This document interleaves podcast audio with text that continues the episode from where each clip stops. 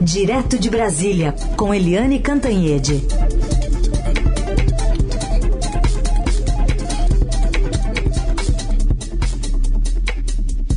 Oi, Eliane, bom dia. Bom dia, Raíssen, Carolina, ouvintes. Bom dia, Eliane, bem-vinda. Bom, hoje vamos falar então desse marco importante, 100 dias de governo. Hoje o presidente vai comandar uma reunião ministerial para marcar essa data no Palácio do Planalto. E muito se faz, querendo ou não, é, essa, essa retrospectiva de como atuou o governo nesses três primeiros meses. Queria te ouvir que balanço você faz a partir do que foi apresentado e a partir do que também está projetando né, o Palácio do Planalto. Pois é, a, o governo Lula, ele teve um começo muito, muito difícil. Talvez o começo é, mais difícil desde a redemocratização. A gente lembra lá do, quer dizer, eu lembro lá do governo Sarney, né, que foi muito complicado, muito tumultuado, porque o Tancredo Neves, que foi o presidente eleito pelo colégio eleitoral, ele, enfim, foi internado na véspera da posse, acabou morrendo, e o Sarney assumiu, enfim, foi muito confuso, muito tumultuado, mas é, eu não me lembro de nenhum outro governo que tenha começado com tantos sobressaltos, porque o governo Lula já no oitavo dia sofreu a invasão do Palácio do Planalto, a invasão do Supremo Tribunal Federal, do Congresso Nacional, ou seja, ele estava sob ataque um ataque ao governo e um ataque à democracia. Mas o Lula fez do limão uma limonada, porque ele, ele usou esse evento para se aproximar dos três poderes, aproximar os três poderes, né? O, o judiciário, o legislativo e o executivo passaram a atuar muito juntos a favor da democracia. O Lula também fez um acordo é, federativo, se reuniu com todos os governadores, inclusive aqueles que eram aliados do governo Jair Bolsonaro, é, todos em favor da democracia. Isso foi um marco aí da, da, da consolidação de uma espécie de pacto nacional pela democracia. E a imagem muito forte do Lula com os 27 governadores atravessando ali a Praça dos Três Poderes para irem, irem juntos ao Supremo Tribunal Federal. É, é, isso, é, enfim, criou uma dificuldade é, no governo, porque o governo teve que investir também em investigações sobre quem articulou o golpe, quem financiou o golpe, quem participou do golpe, com mais de mil pessoas presas. Então foi um governo Uh, que começa em numa situação de muita dificuldade, mas que acalmou o país, que deu segurança ao país e ao mundo de que o Brasil não está sob risco de um ataque terrorista nem de um golpe de qualquer forma. Bom, Helene, e numa avaliação de extremos, para você, o que, que houve de maior acerto e de maior erro? Olha, no maior acerto, Heisen, com certeza, foi a recuperação dos é, programas sociais que são a marca do PT, são a marca dos governos Lula, mas também são uma grande necessidade do Brasil. Então ele, ele robusteceu o Bolsa Família, trouxe de volta merenda escolar, né, o Mais Médicos, o Minha Casa Minha Vida, são todos programas essenciais, fundamentais num país desigual como o Brasil. E o grande erro, na minha opinião, né, não necessariamente é corroborada por todo mundo, mas foi criar ruídos desnecessários na economia. O Lula demorou muito uh, em deixar claro que a responsabilidade fiscal é sim uma preocupação prioritária do governo. Enfim, uh, ruídos desnecessários porque o presidente Lula deixou no ar a sensação de que nesse terceiro mandato ele seria um populista, gastador, sem preocupação com a inflação, sem preocupação uh, com a receita, o equilíbrio fiscal. Isso é muito ruim porque uh, quando você tem uma economia uh, desregulada, muito gasto, muita farra com, com dinheiro público para cá e para lá e sem ter a fonte de despesas para pagar tudo isso, você desequilibra as contas públicas e quem acaba sofrendo mais sempre, sempre, sempre é o pobre brasileiro. E olha que a gente tem uma uma população, um universo enorme de pobres no Brasil. É, além disso, o presidente Lula, né, além daquelas guerras do PT contra o Fernando Haddad, que é o ministro da Economia, é, da Casa Civil contra o Fernando Haddad, é, o governo Lula também é, ficou massacrando reformas que foram feitas nos governos anteriores, principalmente no governo Temer né? Ele de vez em quando alguém no governo, ele próprio, dá uma cutucada na, na reforma previdenciária, depois na reforma administrativa e agora é, querem rever a, a, o marco do saneamento, é, distribuir um texto do marco do saneamento que eu tentei ler, não entendi nada, depois eu fui descobrir que ninguém entendeu nada. E mesmo ninguém entendendo nada, eles não puseram ninguém para dar uma coletiva e explicar os pontos. Por quê? Porque aí tem, tem alguma coisa errada. É, o marco do saneamento foi um avanço da sociedade brasileira, o, a reforma da Previdência foi um avanço, e a reforma administrativa foi um avanço, e também, atenção, é, a meta da inflação. O Lula está querendo botar a mão na meta da inflação e isso pode ter um efeito muito complicado. Ou seja, a, a melhor parte do governo, na minha opinião, foi uh, trazer de volta programas sociais muito importantes.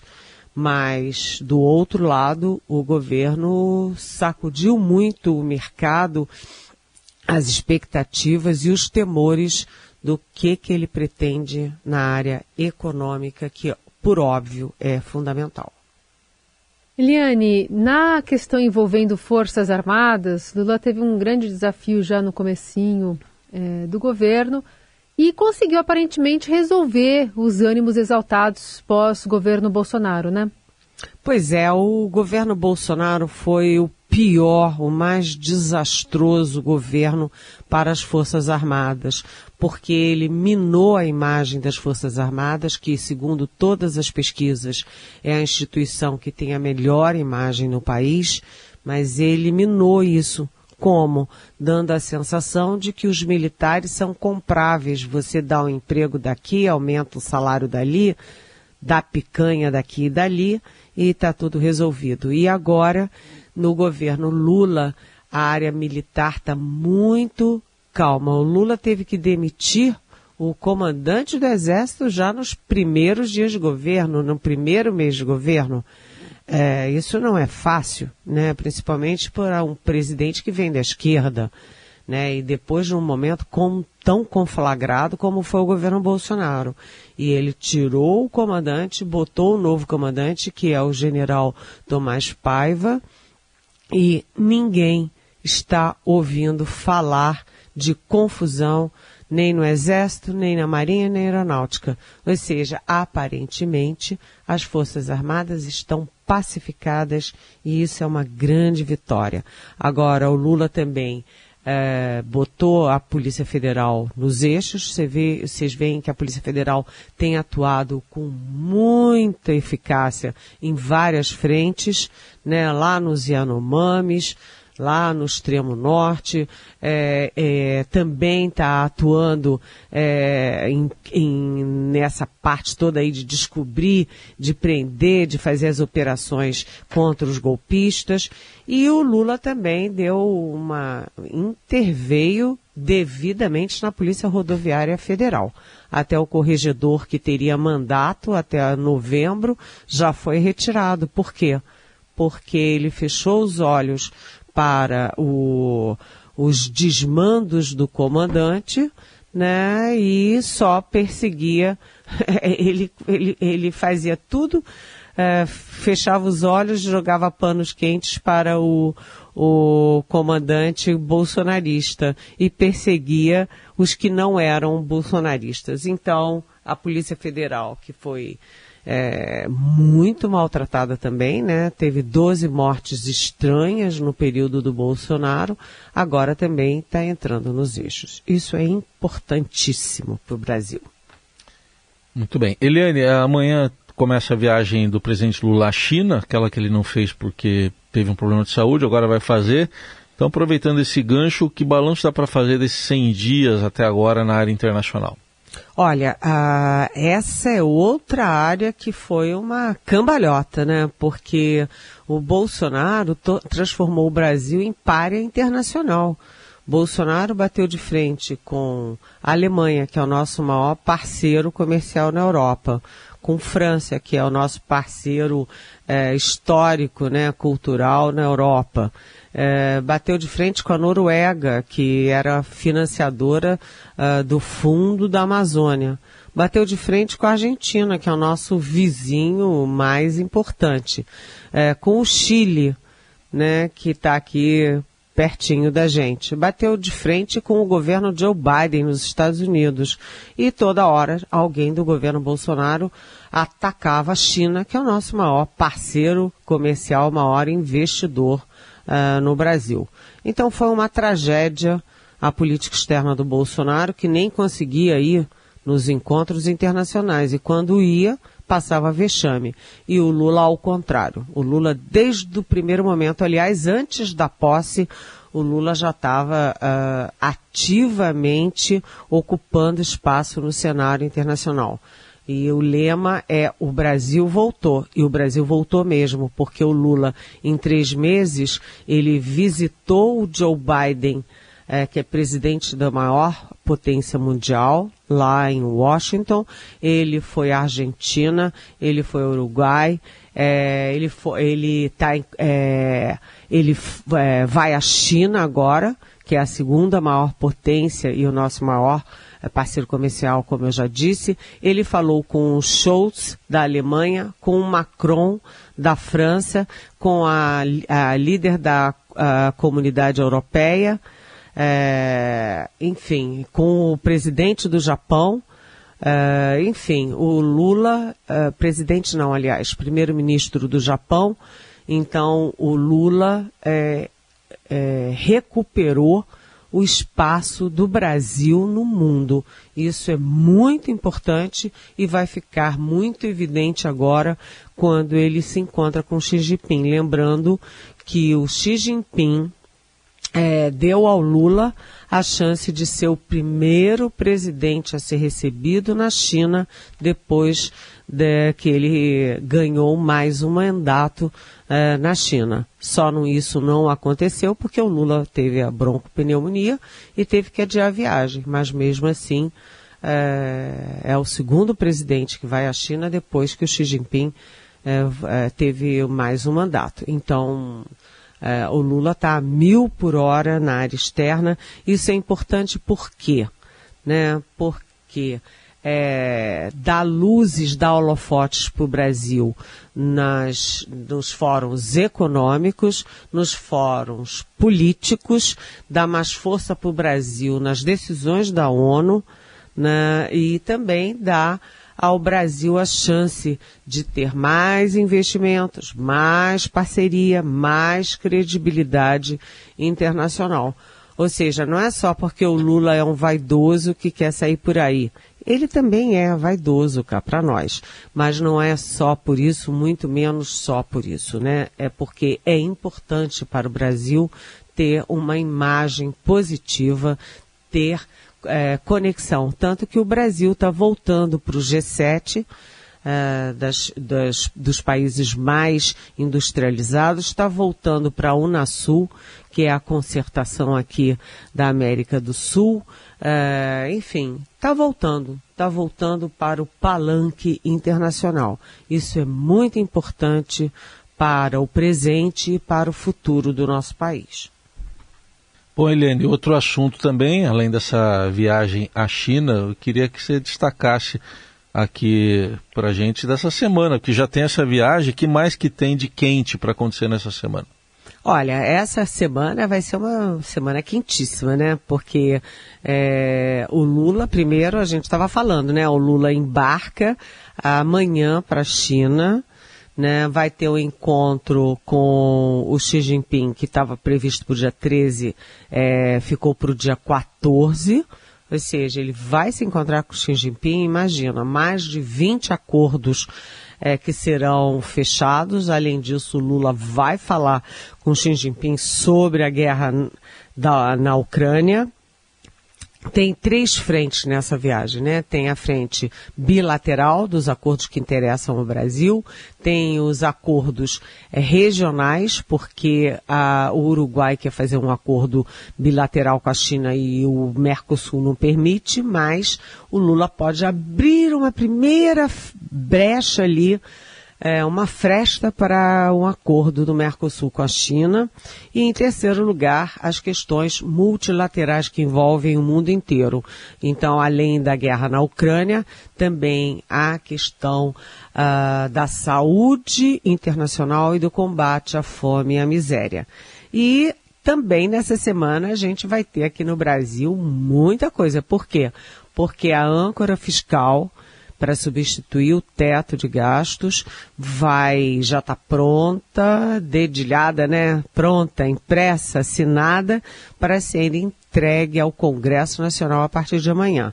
Isso muda o status da relação entre o executivo e o legislativo porque o Lula vai ter que arregaçar as mangas, vai ter que negociar, o Fernando Haddad vai ter que negociar, Uh, e todos os ministros do governo que representam as diferentes forças políticas e os diferentes partidos políticos no Congresso vão ter que trabalhar muito para garantir a votação e a aprovação da âncora fiscal. E depois da âncora fiscal, vai também para o Congresso a reforma tributária, ou seja, que é tão esperada, há 30 anos esperada a reforma tributária, para dar mais agilidade, menos burocracia para a questão tributária brasileira. Então, eh, essa semana vai ser uma semana de grandes, intensas discussões na, no plano externo, com Lula na China, e no plano interno, com o início da tramitação da âncora fiscal. O Eliane, está confirmada a ida também de Pacheco e Lira na viagem à China já? Do Pacheco, sim. Do Lira, não. Lira, o não. presidente do Senado, o Rodrigo Pacheco, que já tinha confirmado a ida na primeira, na primeira data, confirmou também agora. Mas o Arthur Lira, presidente da Câmara, não vai, até porque o Arthur Lira tem muita coisa para resolver aqui no Brasil. Ele tem que receber a âncora fiscal ele tem que definir o, os relatores, é, ele tem que acalmar a, o racha interno dentro do centrão, ou seja, a coisa no Congresso está muito complicada e ele tem que também definir o início da tramitação urgentíssima das medidas provisórias, né? Que o Lula disse, olha, se eles, eles, Pacheco e Lira, não chegarem a um acordo, vão parar o país. Eles hum. não podem parar o país. Então, o Lira não vai. Agora, o Fernando Haddad vai. E aí tem uma pequena fofoquinha, né? Hum. Porque o Lula, o Lula alegou é, que que o, não seria bom o Haddad, da primeira vez, na primeira data da viagem, o Haddad anunciar os pontos chaves da reforma e embarcar para a China.